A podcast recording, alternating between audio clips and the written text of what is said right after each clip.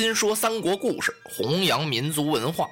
大家好，我是拉老师，欢迎您收听新一期的《三国新说》栏目。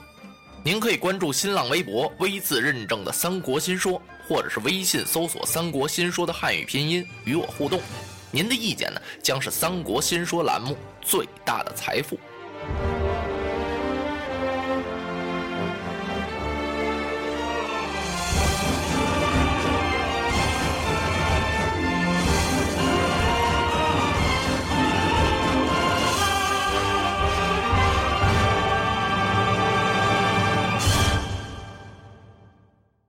蔡伯喈刚下狱啊，就被人给勒死了。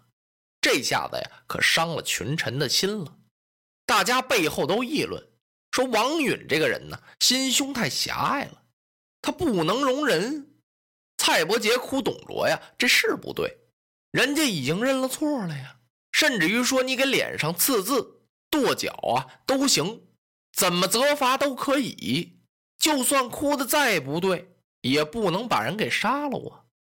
这不是有点太过分了吗？文武大臣啊，都伤心了。恰恰就在这个时候啊，逃到西凉去的那个李傕呀，派人到京城来找王允，干嘛呀？求赦，要求活命。王允一看就火了，赦谁都不能赦这几个：李傕、郭汜、樊稠、张继，这都是逆臣董卓的死党啊。他们为虎作伥，做了好多坏事，全国都赦，也赦不到他们的头上。这人回去一报信儿，李傕是拍案大叫啊！嘿 嘿，王允不饶我们，那怎么办呢？那咱们就各谋生路，各投他乡吧。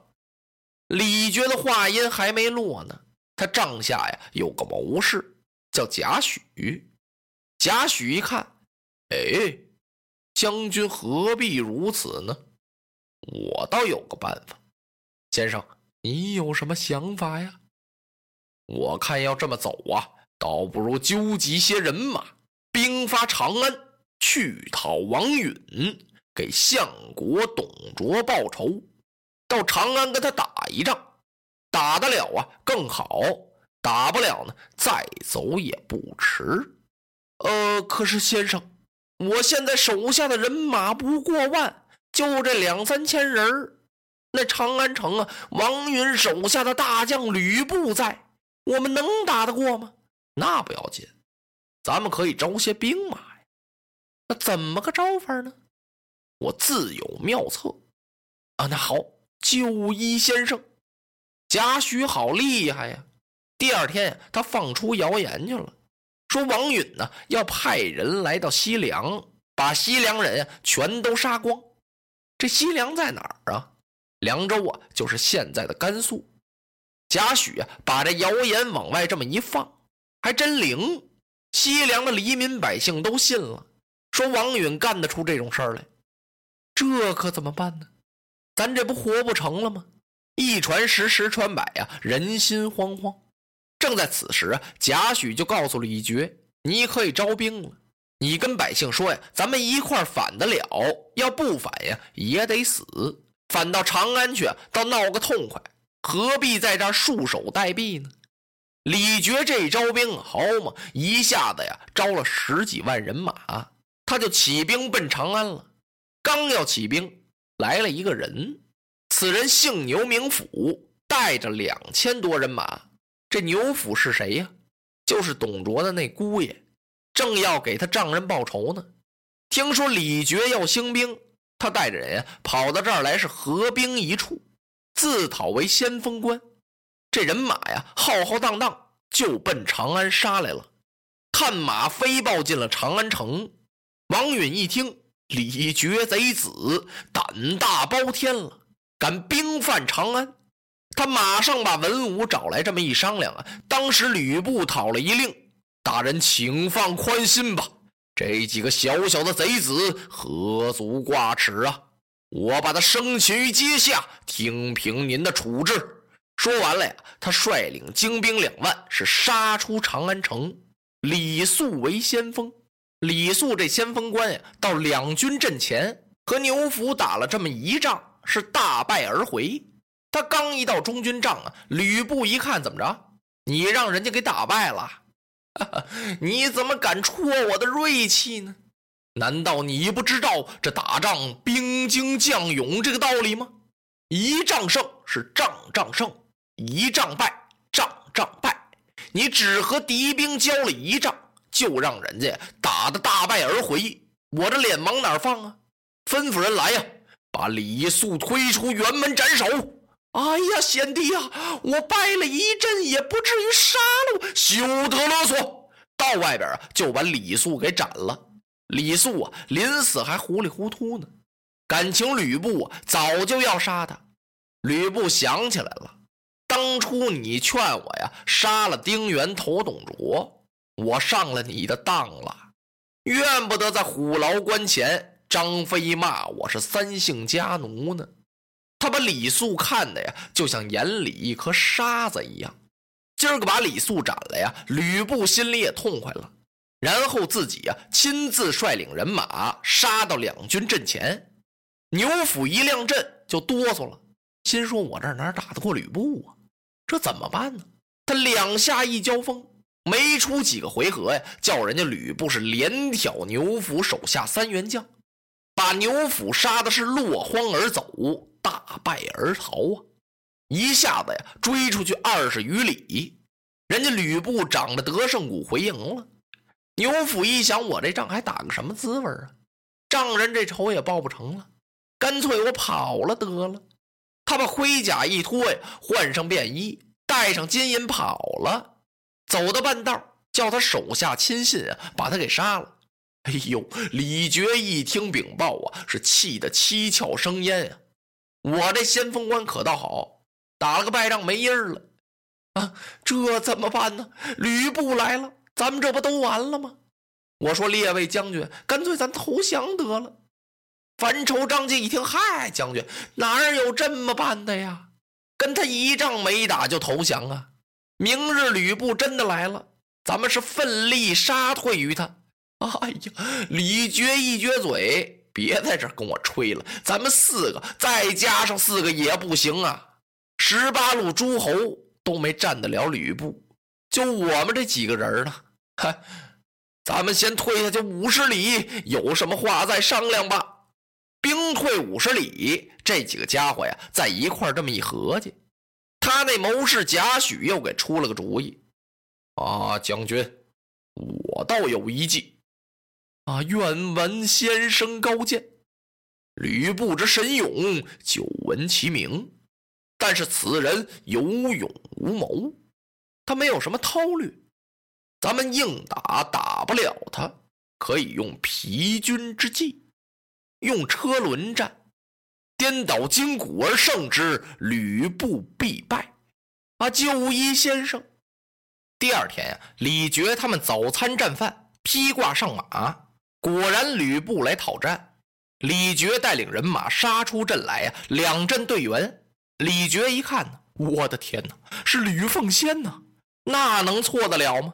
他这两条腿呀，就有点哆嗦。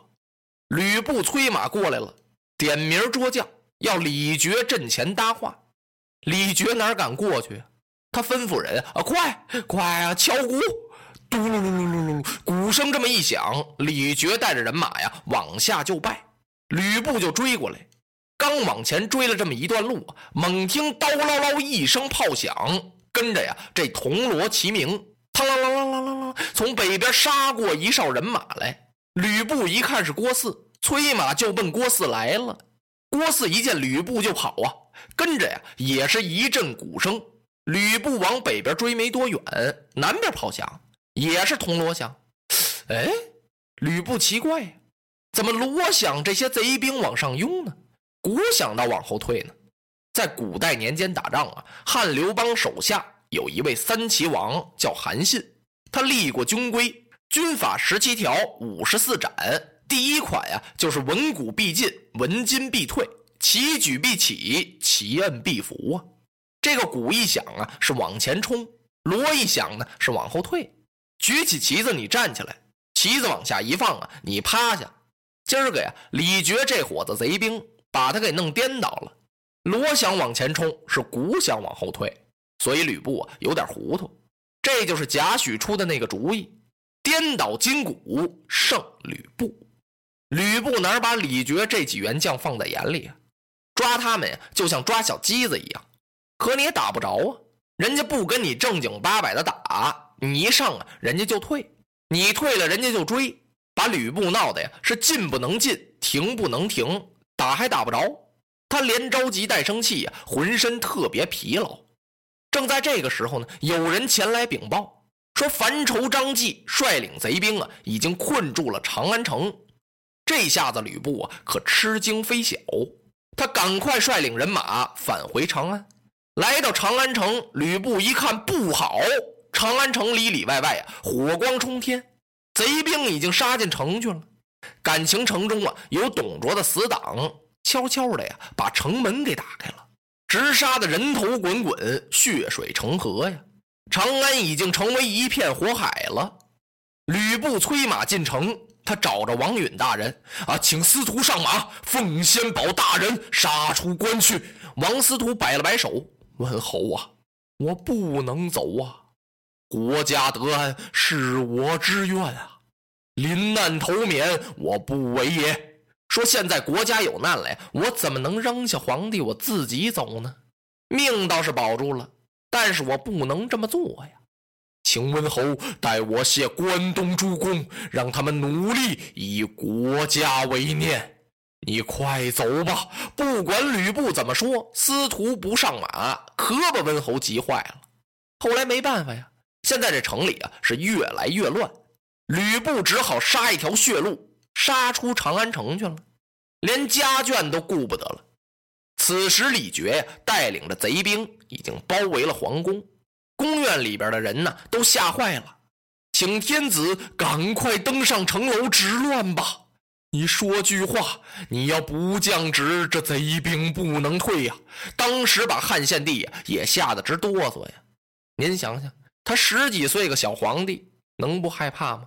天子上城楼，手扶垛口，往下一看，哎呀，吓得把眼睛给闭上了。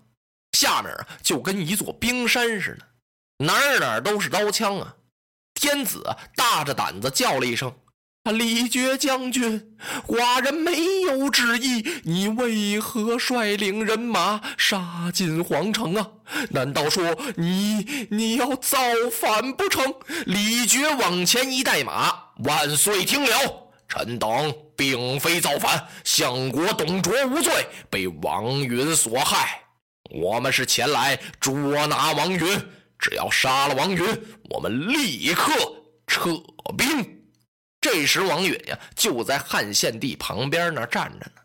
汉献帝呀恨不得用自己的身躯把王允给挡起来，他舍不得把王允交出去呀。王允啊请求献帝万岁，臣为社稷平安，陛下不用惜念为臣，贻误国家。臣请下城去见此二贼。说着呀，他往前一近身。你家司徒大人王允在此。李傕一看，王司徒好，相国何罪？被你杀害？啊呸！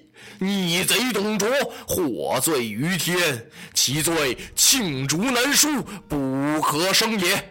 他服罪之日，人心大快，长安军民皆相庆贺。汝等难道有眼不见乎？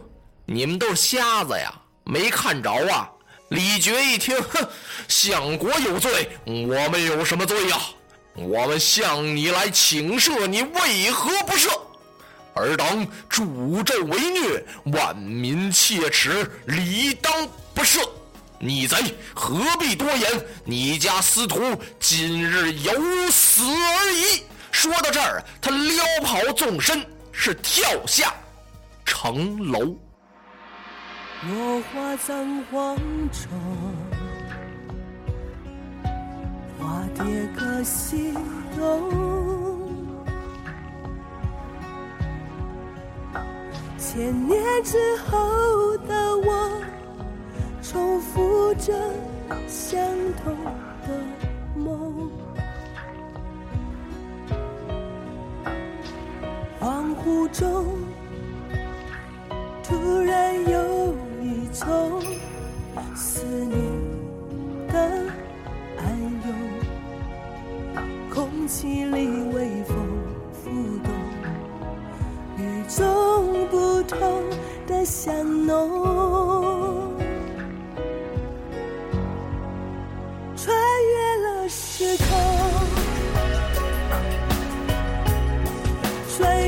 宿命无求的捉弄，让四季随风，却突然发现那条线一直在你手中，穿越了时空，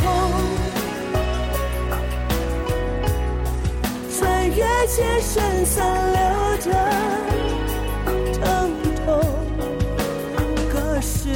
相拥，唤起我心中沉睡多年。